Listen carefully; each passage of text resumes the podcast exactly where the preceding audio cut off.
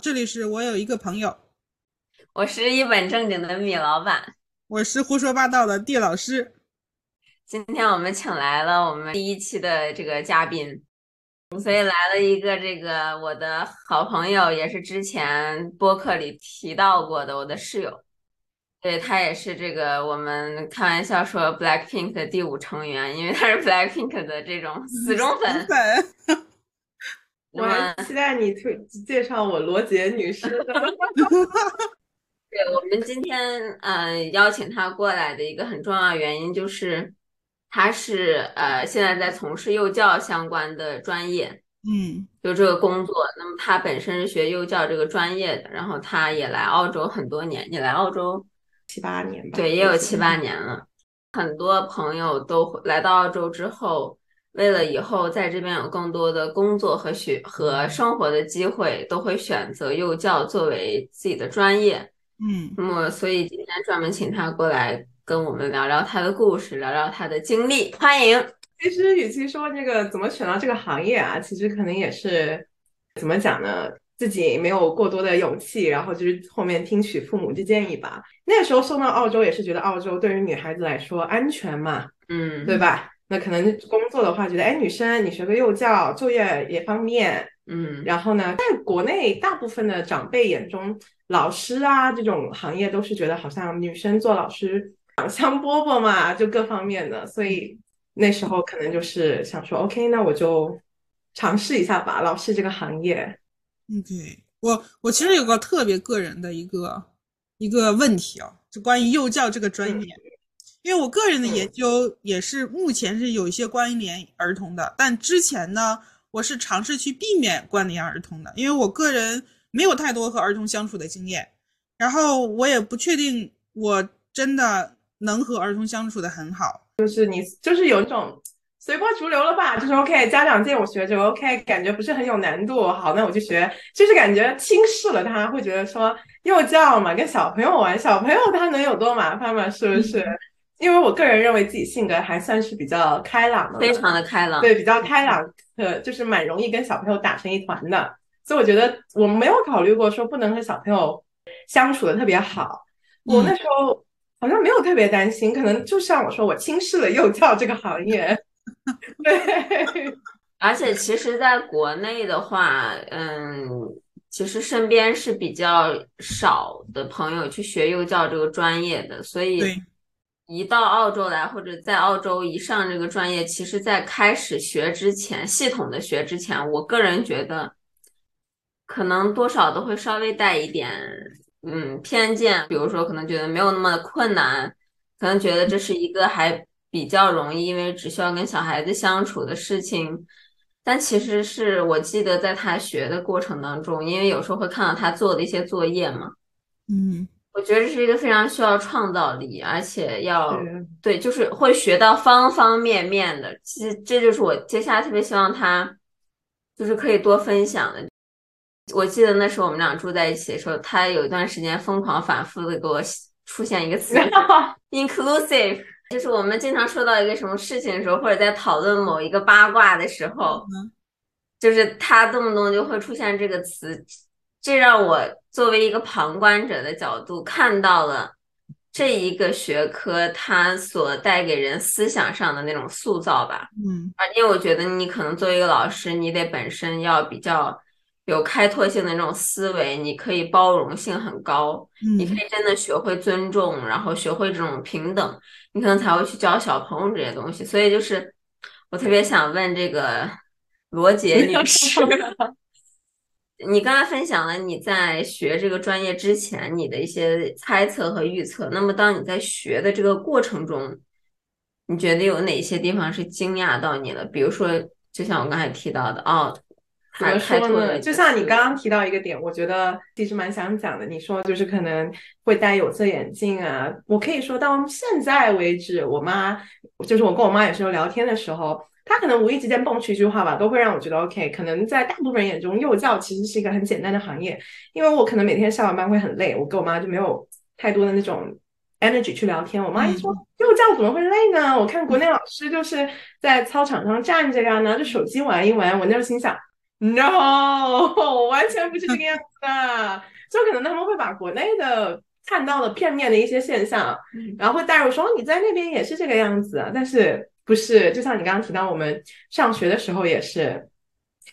就是我对幼教的这个爱恨情仇啊，我跟他之间这个真的是对，因为你看到过那时候怎么来的，就像那个时候大一，那个时候就是轻视带来的后果吧。就是你，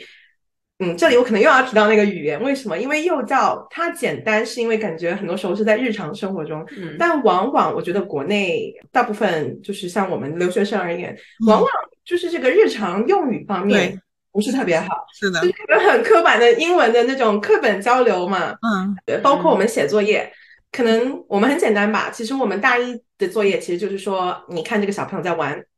老师会给你放一个 video，你看小朋友玩，然后你就把这个写下来，我们叫做 observation，你就是观察记录就好了。嗯，可能你人家就是简简单单一句话，一句话就可以搞定，说哦他在玩这个东西，但是你不知道那个东西怎么形容，你可能要用三四句。去把它描述出来，然后在老师眼里，这就是你就是在写废话。所以我觉得大一来说，这门课就是幼教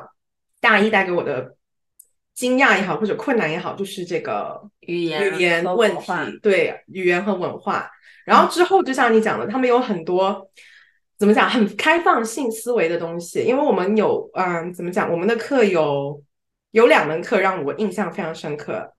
都都是跟艺术，就是一个是艺术，还有一个就是你刚刚提到的那个 inclusive education，我们讲的是包容包容性教育吧。然后艺术嘛，因为我们艺术有分 singing、dancing，还有 drama。因为小朋友他们可能就是说，他们是通过 singing、dancing，然后还有这种 dramatic play 这种 drama 的东西来学习，而不是说你坐在那里，然后拿着课本或者是课件让他们学嘛。嗯。我只能说，我不是一个特别 creative 的人，所以在课堂上我会非常容易就是被外国的这种外国学生惊讶到，就是他们怎么能想到这么有 idea 的事情？对，包括我们记得特别清楚，是有一个 drama 课，其实那门课啊，就是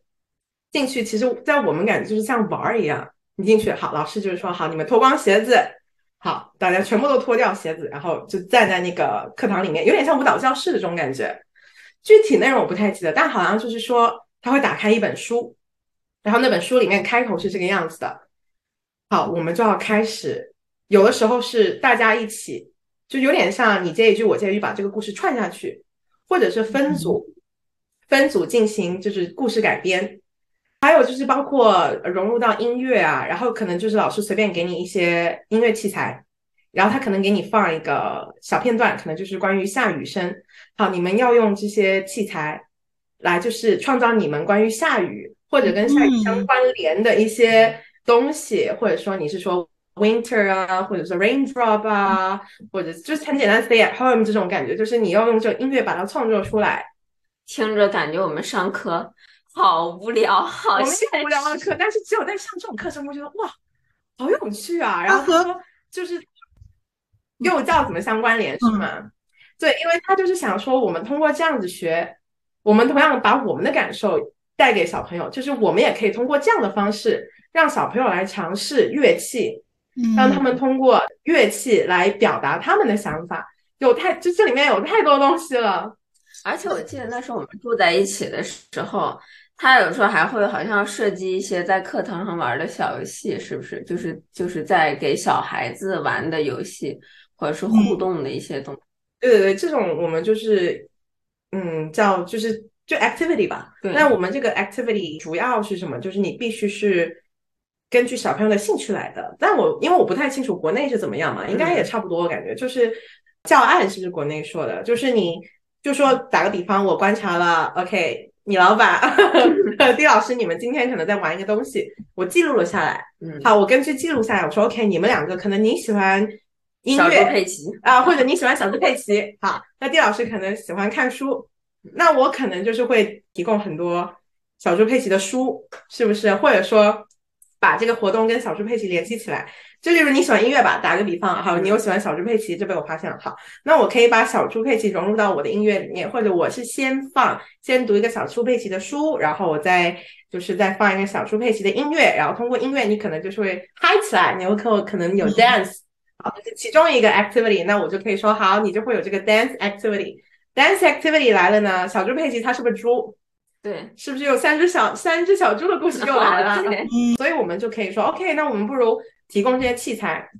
就是 material，然后让小朋友进行这个自己开始创造关于三只小猪的故事。他们可能可以 follow 这个故事，或者他们可以开创自己关于三只小猪的故事。所以其实就是在你上大学学的过程当中，其实你接受到的教育也是老师尽可能的去激发你的创造力，然后希望你们把这种创造力和保留这种好奇心也好，这种。嗯，每个小孩这种天性也好，就希望通过教你们，你们再去呵护这些小孩的天性，然后再去教小孩。对，可以这么讲，就是他，也就是他不仅教给你 technique 的同时，而且国外课堂嘛，老师最喜欢问的就是 open end question，最喜欢就是让我们来做这种讨论。讨论。对，所以我不仅能从老师这边学到，我甚至可以从我的同班同学那里，就外国其他外国同学他们提到一些 idea，我说哇。这个好像很有用，或者说这个好像很好玩，我把它记录下来，我可以用到以后的职业生涯里面。听到这，我感觉有点特别好的，就是有两个让我觉得非常难能可贵的吧。从我自己看来，第一点就是能去保留小孩子这种天性，然后第二个就是可以把玩和某双引号的这种科学联系在一起。对，因为这边的要求就是第一个，你要根据小朋友的。interest 过来，而且必须是 play base，就是兴趣，就是我们说的 learning through play，就是就是有点像他们的 guideline 要求的，边学就是在学，在玩当中，在玩中学习是这样子的。对，因为幼儿他他的那个思维形成的过程好像跟我们成年人不太一样，他们是需要去通过这种更广泛的这个呃玩耍感和不同的这个和世界的互动去。快速的建立，这样才能激发他们的好奇心嘛。我们先不说你现在已经工作的这件事，就是当你学幼教结束了之后，你现在回过头去给你在当初选择幼教这条路打分，这个决定你去打分的话，十分你会打几分？打分？嗯，就是说我学幼教这个决定是吗？对，包括这些体验和过程，包括体验的话，我一切的一切融在一起，你站在一个。毕业生的角度给过去一开始的这一个起点打分，所有融合在一起，十分，十分里面我可能真的打的不高，呃，这还是包括了有这种不同键，可能六分吧，我估计。为什么呢？因为这个过程对于我来讲真的蛮痛苦或者蛮难学的，因为我真的是怎么讲，语言这个东西，幼教的 reading 真的太多了，所以其实在这其就是。因为你没有把东西啃透的时候，你没有办法跟人家去 discuss，你就根本就，如果你没有通过 discuss 的话，你其实有办法上的很很片面，你根本进不去。就是我每次只有是我把这个东西啃透了，然后我再去课堂跟老师或者跟同学交流，我才会觉得哦，原来是这样子。我在这要插一句啊，作为一个旁观者，作为他朋友，作为曾经跟他住了这么长时间的室友。我觉得还有一个很重要的原因，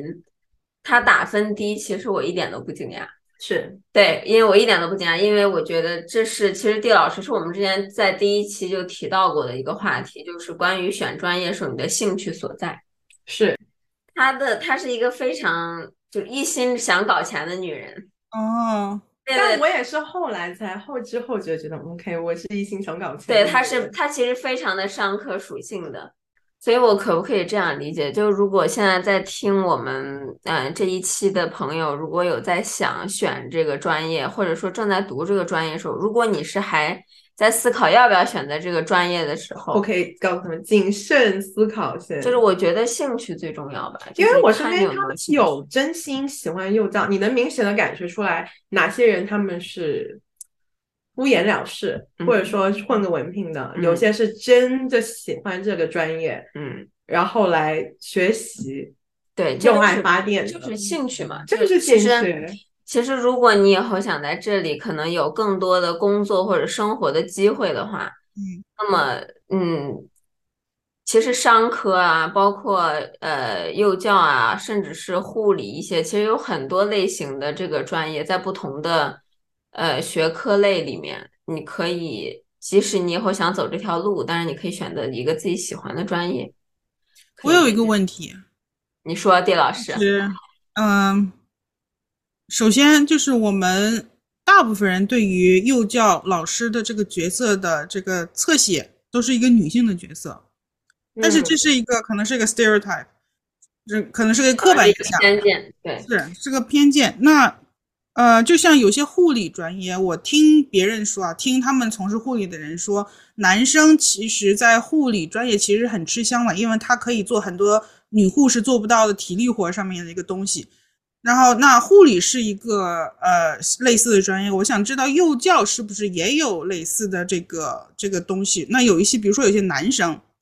他想学幼教的话，他真心热爱幼教。那在这个过程里，嗯，他可能因为这个偏见和刻板印象，他不太敢去选择。但我觉得在这边不存在这种刻板印象吧，因为其实也是一样的，幼教男幼教就男老师在幼教行业是非常吃香的。对，所以他们说很多人是从别的地方来的。可能他的脑子里、脑海里有刻板印象，然后他不太了解是不是在当下我们这边的这个环境是呃有给他们这个机会，非常多的机会。我有听到我朋友讲，有些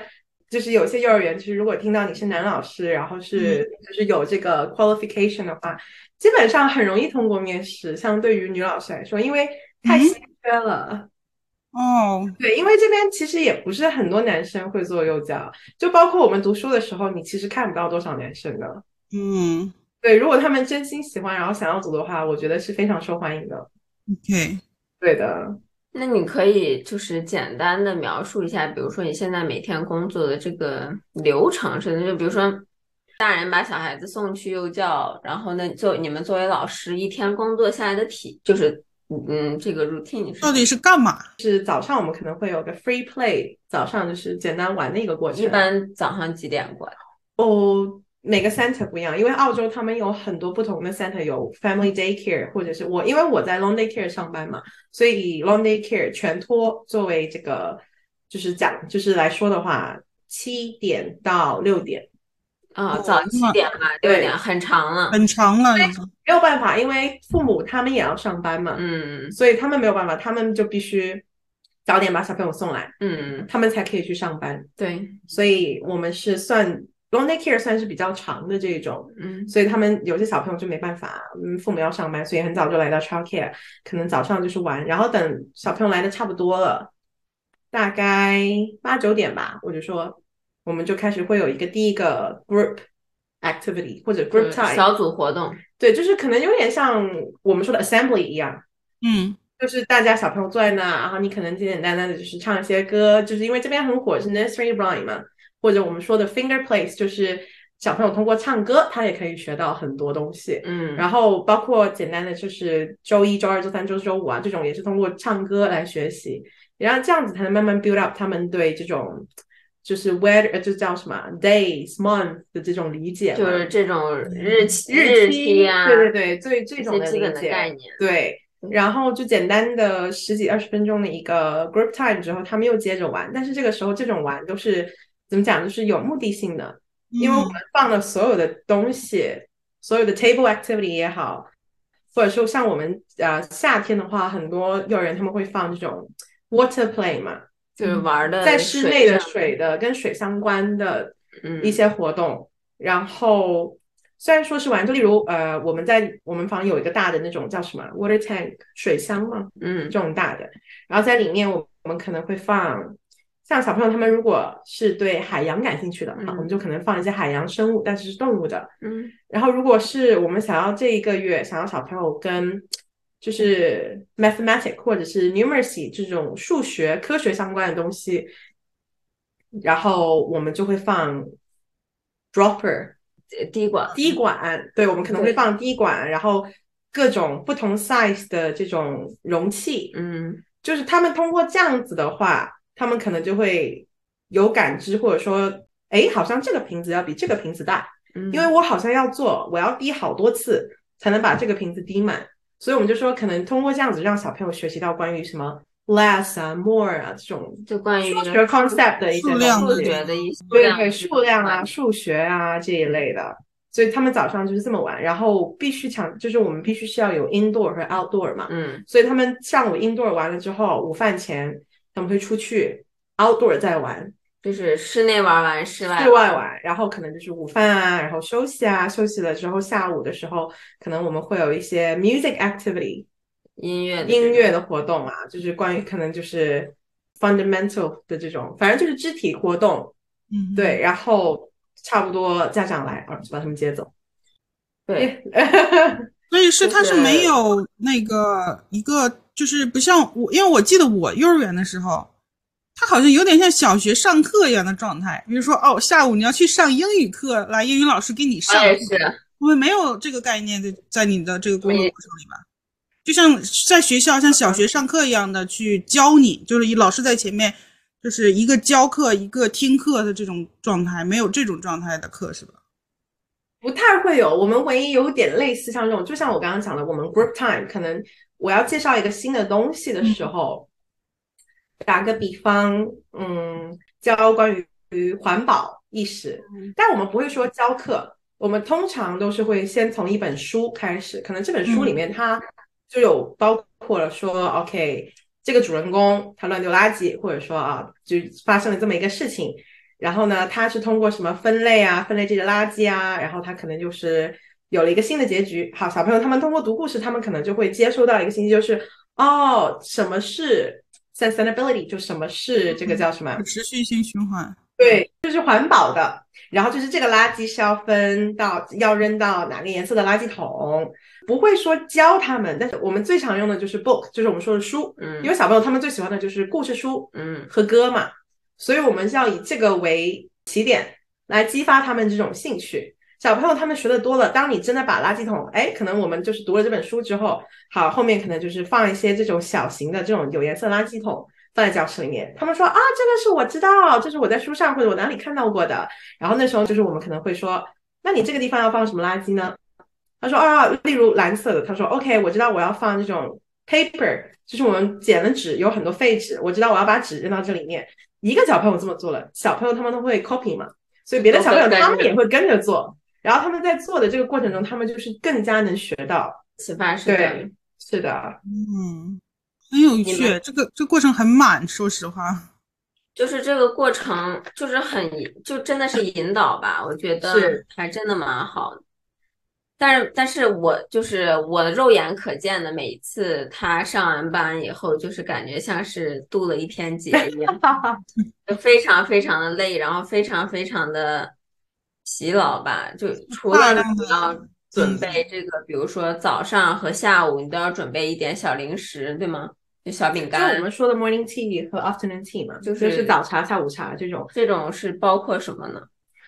哦，每个 center 不一样，但基本上可能就是上午是水果，然后加 toast，对，下午就是蔬菜，然后加一些小点心，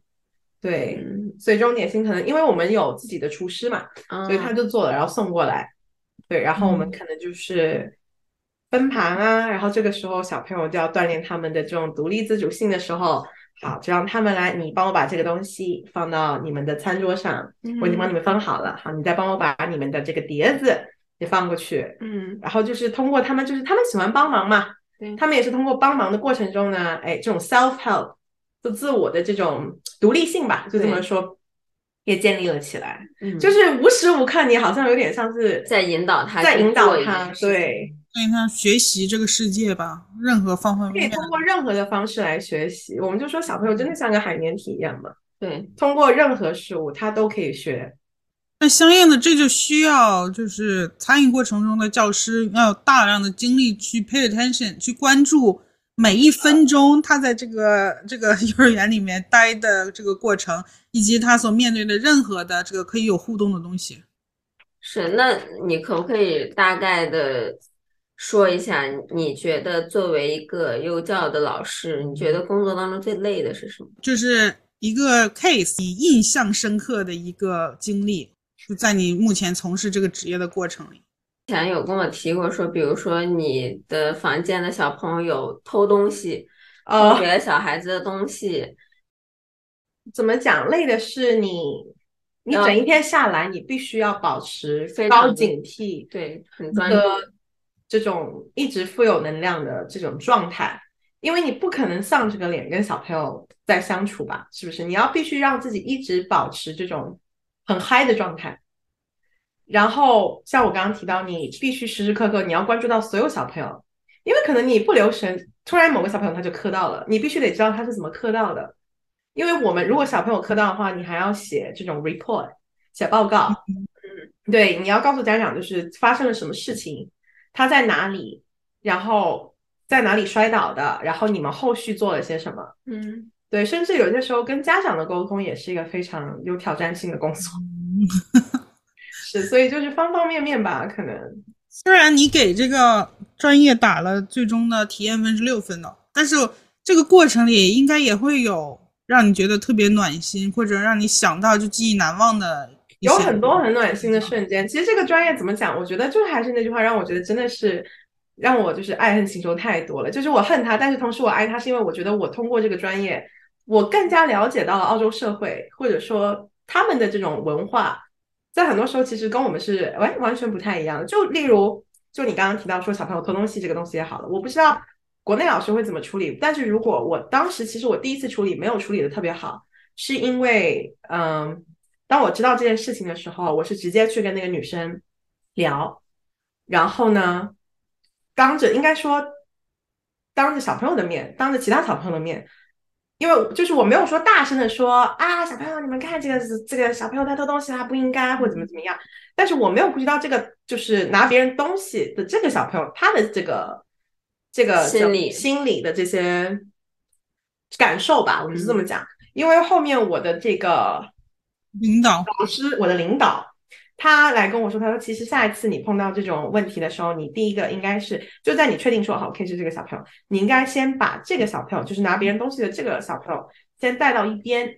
来问他。你不能当着小朋友，就是你不能在这种公共场合，你必须要把他带到一个 private 一点的地方，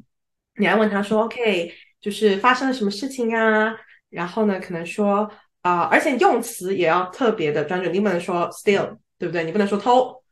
你还必须是说你是不是拿了小朋友的东西？嗯，就是你没有得到别人的允许的时候，你拿了别人的东西。嗯，对，因为这样子的话，就是某种方式来说，可能有些小朋友他并不知道他的这个行为是偷，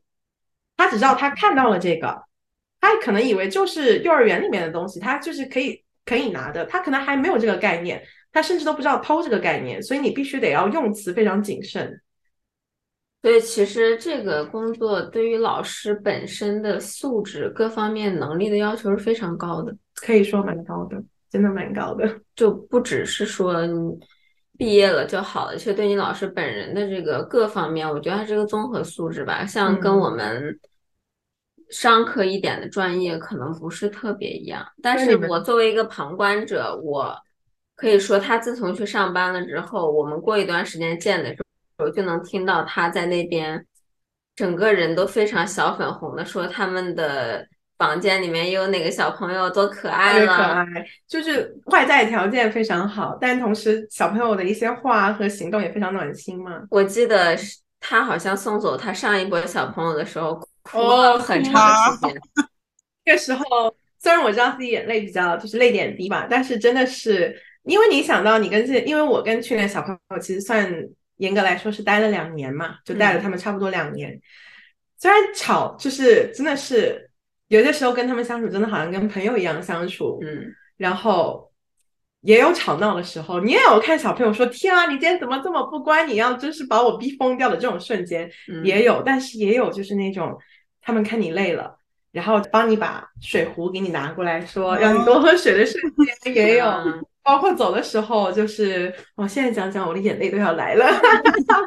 就包括他们毕业，我们那时候毕业，然后大家说拜拜的时候，也是，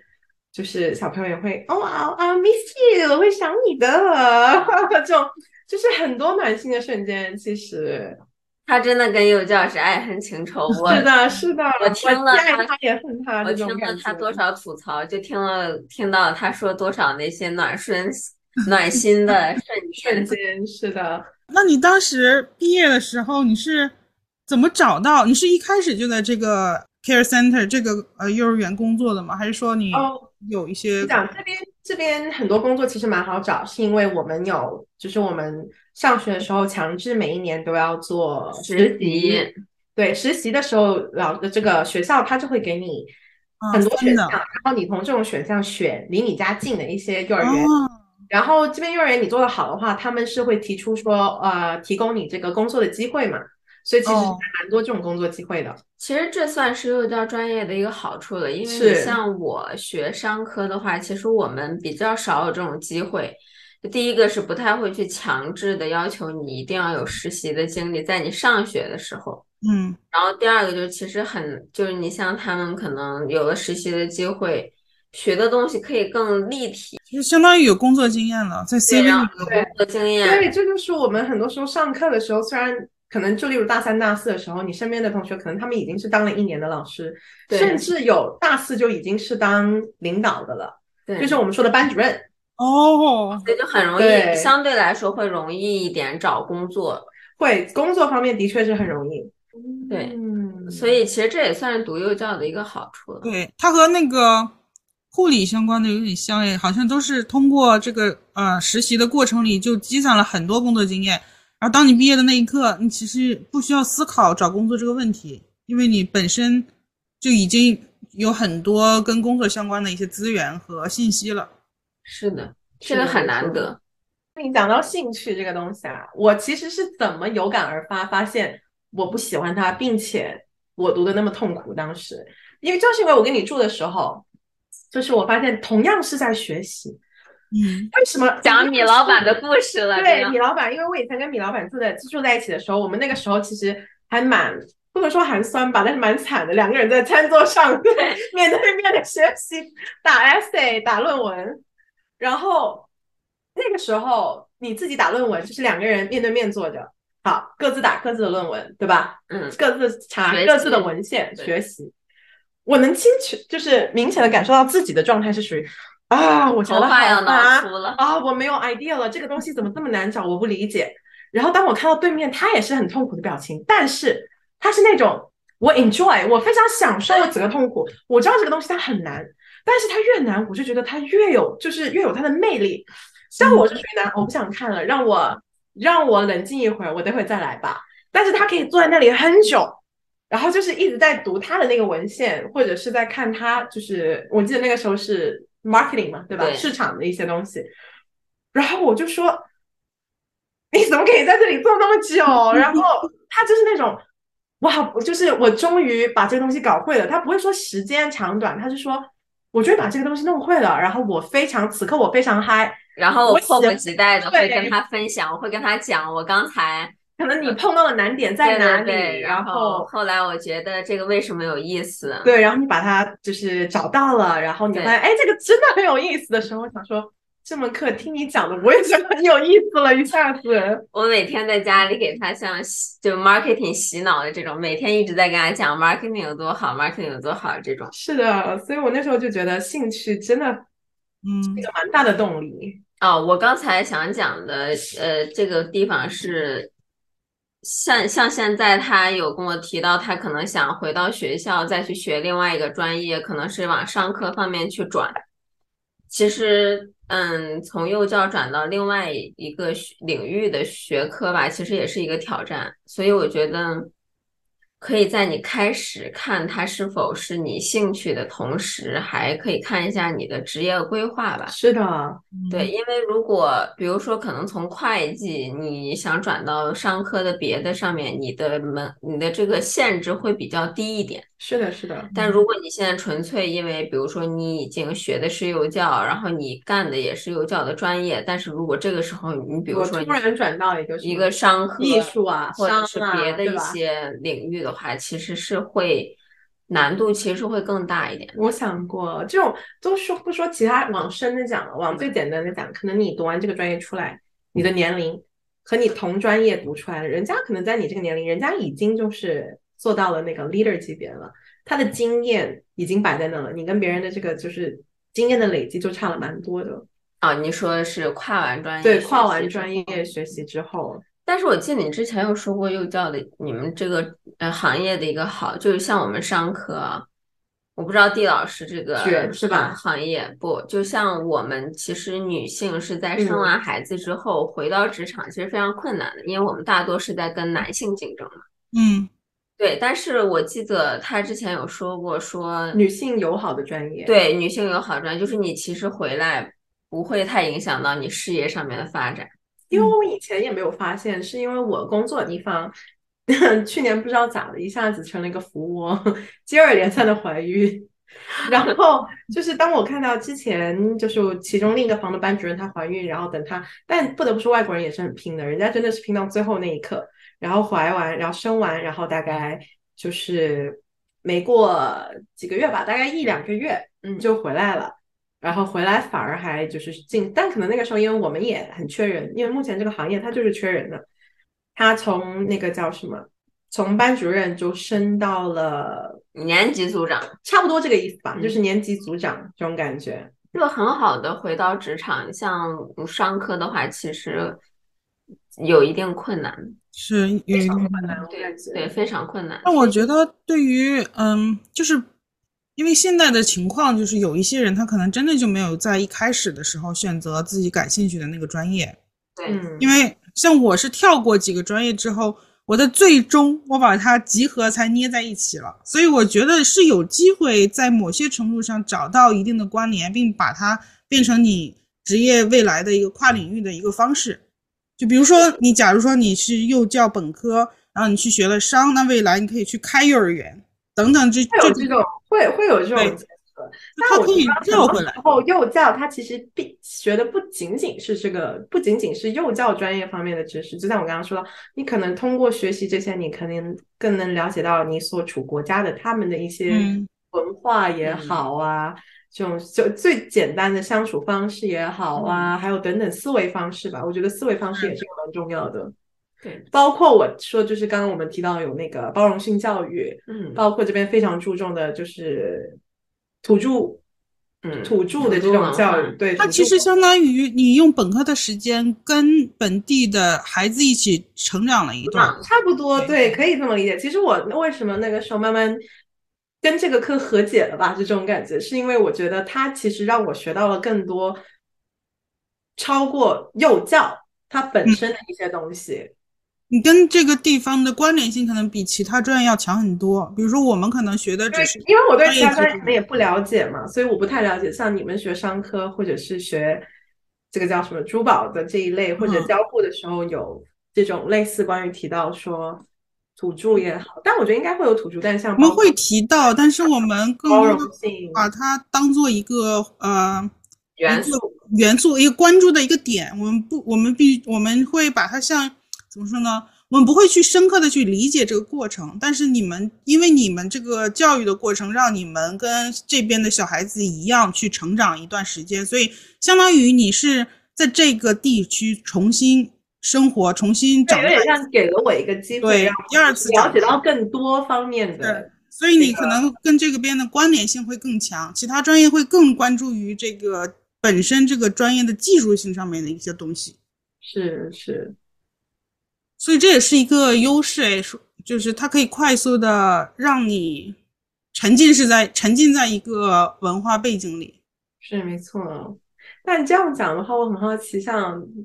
你我应该了解的差不多，就是通过相处，我大概知道了关于这个叫什么呃市场 marketing 的一些。但我很好奇，关于珠宝的话，因为我也是完全一个新领域，我想珠宝你们是在学什么？就是。就是你们 idea，就包括我们平常买的东西，这种珠宝，就是他设计师他们是哪里来的 idea？就是我 我这里要打断一下，欢迎你去听我们的第一期播客。哦，是吗？老师先不要告诉他。哦，是吗？因为刚刚说他是学学这个珠宝专业，因为我们以前讲过，我觉得很神奇啊！就是这个专业跨了专业吗？还是？但你这个相对来说会有点关联。对，我是我们三我们都有跨专业。是的，我们都在或多或少的跨专业中。每个人，我一个还没有跨的人来讲，让我来取个经好了。就像你从 marketing 跨到那个交互设计，然后你是从这个珠宝设计跨到交互设计的话，其实你觉得跨专跨专业的一大困难是什么？排除掉呃技术，就是那种专专业知识的这种情况下，还有什么让你觉得其实蛮难的？如果你说除掉专业知识的话，你是比较了解我的。我是那种我要做一件事情，我就会去做，尽全力去做的。除了本身知识这个门槛之外，大胆去做就好了。我觉得往往人想的很多，是做的很少。我觉得有的人哦，他是这样的，他呃，因为像比如说你选择一般人不会去选择再读一次本科。我觉得你要是重新再读研和读本科的选择是不一样的，因为读研就像我周围有很多人，他读了六七个研究生，他今年四十几岁，他读了六七个研究生，所以这个读研这个东西，只要你想去做，你就可以去做，你可以去把它当做一个方式去探索不同的这个方向。但如果是本科，需要三年到四年的时间，那可能需要仔细去思考。很多人在嗯再次选择。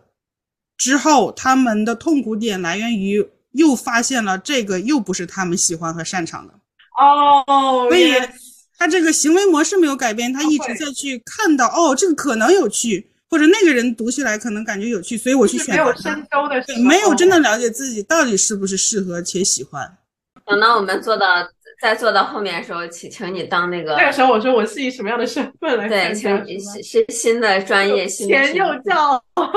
专业，现什么专业是吗？对，就是想，如果有一个人他想了，他不知道自己适不适合这个专业，啊，他想通过让你总结一下你在周围看到的这些呃工作的这些呃老师们有哪些特质，他很有可能会很适合这个专业。前提当然是你得不就是最基本的应该是你不讨厌小朋友嘛，对不对？嗯。如果你对这个事物你已经产生了厌烦心理，那肯定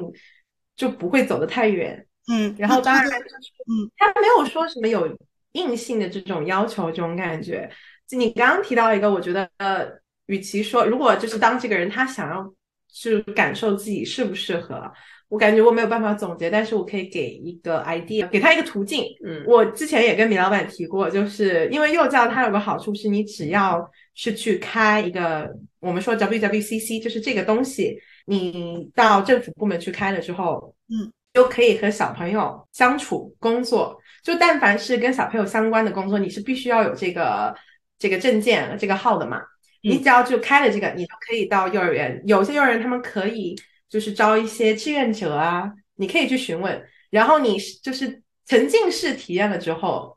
因为有这个渠道嘛，就是你可以到幼儿园去感受，就是我们刚刚提到的 routine，就是整个过程，你感受了之后，你就能更加明确的知道自己适合还是不适合。所以一般志愿者是几天呢？这种要看每个幼儿园了，有一个星期的，也有三天的这种。大学新生也可以去嘛？就是高中毕业入学前。啊，我记得我们还有收过 high school，就是高中的学生，但他们就是这种可能学校和幼儿园可能有联系啊，或者怎么样。因为我们之前有高中的学生来做这个志愿者，就我觉得只要你在网上搜一下，应该是会有这种。因为我们是有收过志愿者嘛，所以我觉得应该是有这么一个渠道的。嗯，对，但前提是必须要有 WWCC。嗯 嗯，因为他们是要登记你，就是有你的这种身份 ID 啊，确保你没有任何的，对吧？不良记录，才能让你和小朋友近距离接触。嗯，因为我在，我是一个，我再次介绍一下，我是一个很喜欢在社交媒体上回复别人的一个人，所以就是最近我也回复过一条啊。别人问我不知道我适不适合读博，我给他的回复是：其实我不太清楚他当时的状态，但是有几个特点，如果跟他分享，他可能就可以去自我检测我到底适不适合。比如说，他可能需要知道我到底要在哪个课题上，我喜欢什么课题，然后他可能是一个比较有规划、有 organize，就是计划实施都是特别的，嗯，就是有计划性的、有时间管理的这样一个人。然后其次是可以深入的去把事情总结，他喜欢把混乱的事情花很长时间去做重复的事情，把重复的事情变成混乱的事，呃，变成一个有规划、整理整齐的事情，就有点像打扫房间。就是如果你然后并且有长期保持一件重复的事情的这种习惯，就是这些特点，它可以帮助他去思考一下，哦，那我是不是有这些特点？我是不是可以去看一看、了解、尝试去了解一下？那有没有类似的就是你在这个过程里面的一个总结，说他在这方面性格上面有什么特点？他可能会在这个职业工作过程里面，他有更容易得心应手。怎么说呢？就像我刚刚说，可能第一他不讨厌小朋友嘛，但是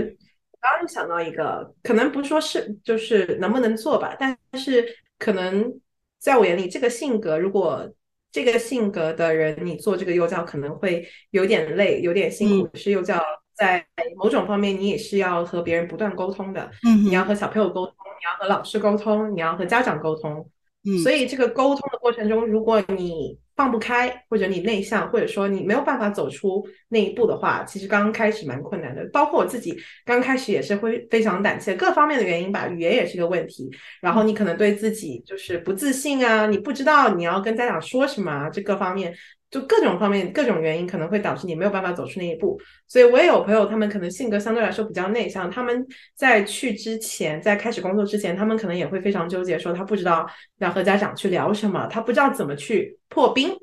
怎么开始？怎么来？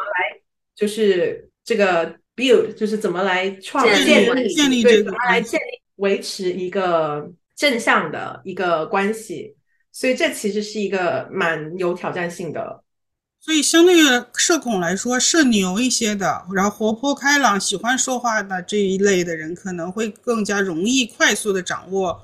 这个就是门槛，这个步入这个。对相对来说会容易一点吧，我觉得就像社恐，不是说他不能做，他也可以做，因为他社恐，他可能跟小朋友相处的时候，他会非常的开心，他可能在我们说记录小朋友的各种活动和就是在规划小朋友的呃之后的一些活动方面，人家可能做的非常好，但是可能在这个沟通方面，可能就像我们说，由于社恐，他不不太愿意，或者说他很难，或者他觉得他没有不知道什么办法可以快速的去。建立这个这种 positive 这种积极的关系的时候，因为外国人他们会非常喜欢闲聊嘛，通过闲聊的时候也可以建立一个，就是我信任你，我知道你，我了解，我更了解你的这种关系上面，就相对来说会比较困难一点，但不是说不行。我觉得还有一个很重要的一点，其实就于我对于对于我个人而言，就是耐心，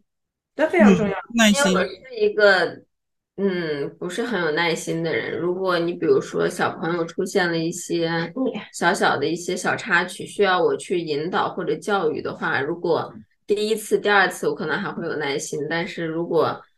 还要继续重复做类似的事情，我可能会不太有耐心。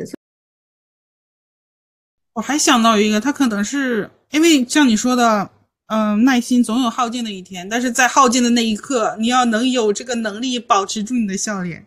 那压得住你这个，压得住你的这个是吗？今天聊了这个关于幼教这个职业很多很细节的干货知识啊，我也是希望很多人能从中收获一些东西。就是我希望大家在选择这个专业的时候，第一个呢，就是可以去思考一下自己的兴趣，看是否对小朋友啊，然后是否有足够的耐心，然后对这方面是否有兴趣。第二个就是，如果你觉得，因为幼教它是会提供一个呃强制型的这么一个实习的机会的一个专业，